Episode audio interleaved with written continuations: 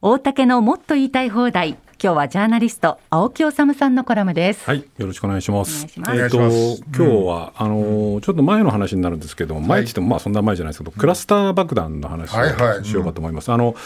ニュースで大きく伝えられたのでご存知の方もいらっしゃると思うんですけれども、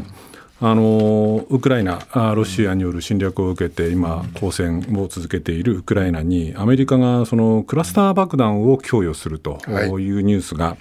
まあ、こう大きく報じられて、いろんな波紋を広げたんですけれども、あのこのクラスター爆弾っていうのはですね、あのご存じない方いらっしゃるかもしれませんけれども、まあ、どういう爆弾かっていうと、コンテナ、まあ、入れ物の中に、まあ、数百個の小爆弾が入った、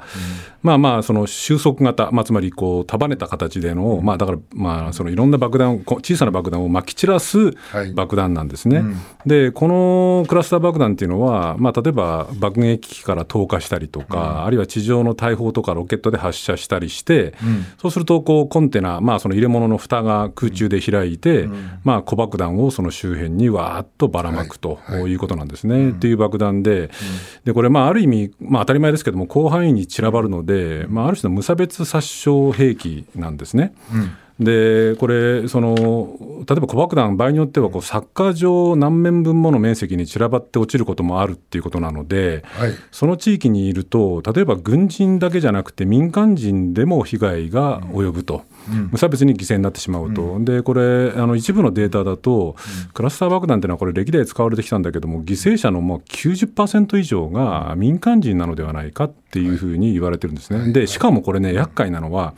不発弾がすごい出るんですよ、不発弾が。ああの数パーセントから場合によっては落ちる場所なんかにもよるんですけれど、20%、30%くらいこう不発弾が落ちる、あの不発弾が残るって言われてるんですね。で例えばこのクラスター爆弾っていうのは実はこれまでこう第二次大戦以降世界でいろいろ使われてきたんだけれども、アメリカなんかもものすごい使ってきていて、はい一番こう今でも問題になっているのは、ベトナム戦争の時にこれラオスでに相当こうアメリカがクラスター爆弾をばらまいたんですね、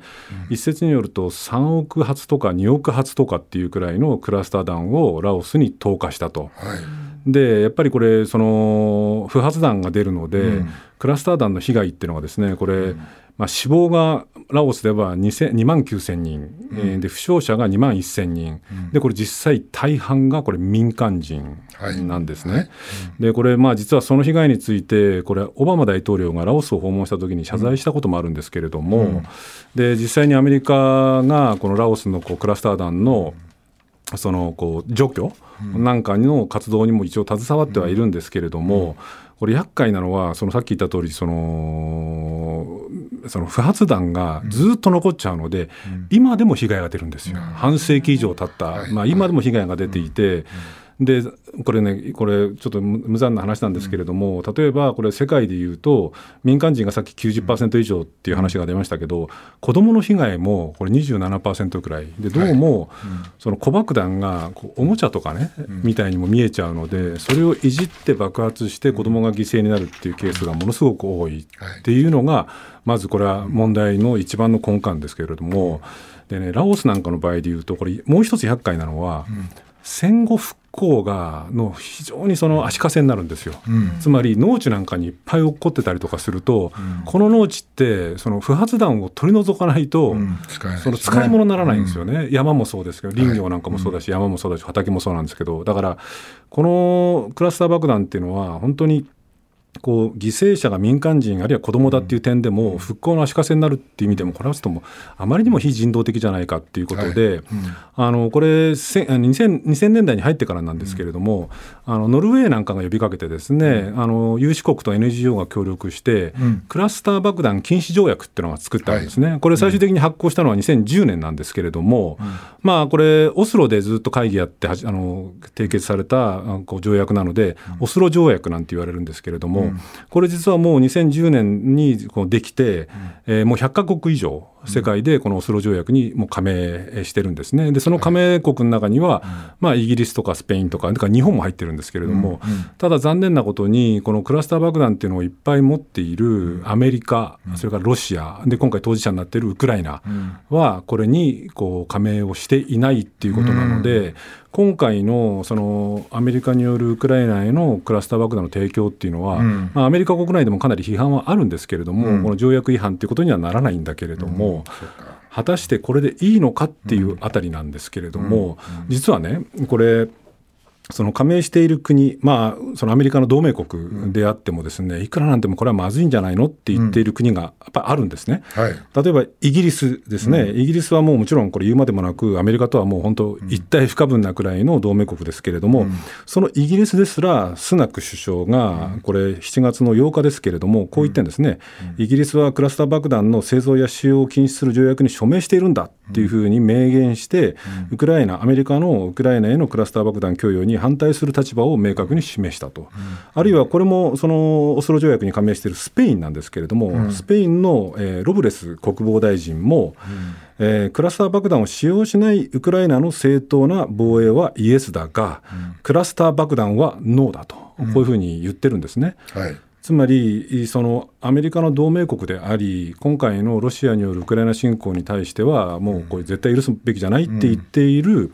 その有力国でも、このクラスター爆弾はまずいでしょうと、ましてやこれ、条約に加盟している国としては、それを許すわけにいかないよねっていう意思表示を明確に示しているんですね。さてじゃあ日本はっていうことになるんですけれども、はい。うん、日本はこの件に関して、まあ、政府が公式的に批判をするとか、うん、やめるべきだとか、うん、あそういうようなコメントっていうのは現時点では、ほん。ま出ていないっていうことなんですね。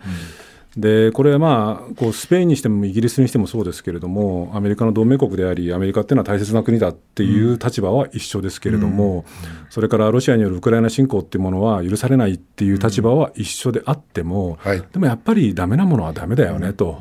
いうことがむしろ友達というか同盟国の責任ではないのか、ましてや、この条約に加盟している、まあね、世界有数の国であり、G7 の国であり、まあ、腐っても世界3位の経済大国の日本が、このことについてこう意思を示さない、まあ、逆に言えば、アメリカのやることにはもう一切物を申さないっていうような姿勢でいいのか、むしろアメリカのとの関係が大事であり、アメリカのことを思うんであれば、こういう時にやっぱりね、きちんと意思表示をしておくっていうことも、外交的には必要だろうし、やっぱりこのクラスター爆弾の非人道性みたいなことっていうのをこう世界に知らしめる上でも、やっぱりこういう時はちゃんと意思を表明して言っておくべきなんじゃないかなっていうふうに僕は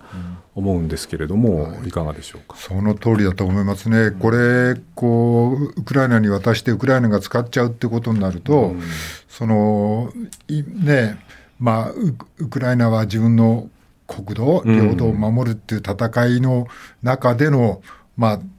ことなんだけど、うん、こういう非人道的なものまで使うと、その正義がウクライナ、まあ、もし、まあ、難しいけど、うん、そのその自分の国の意思、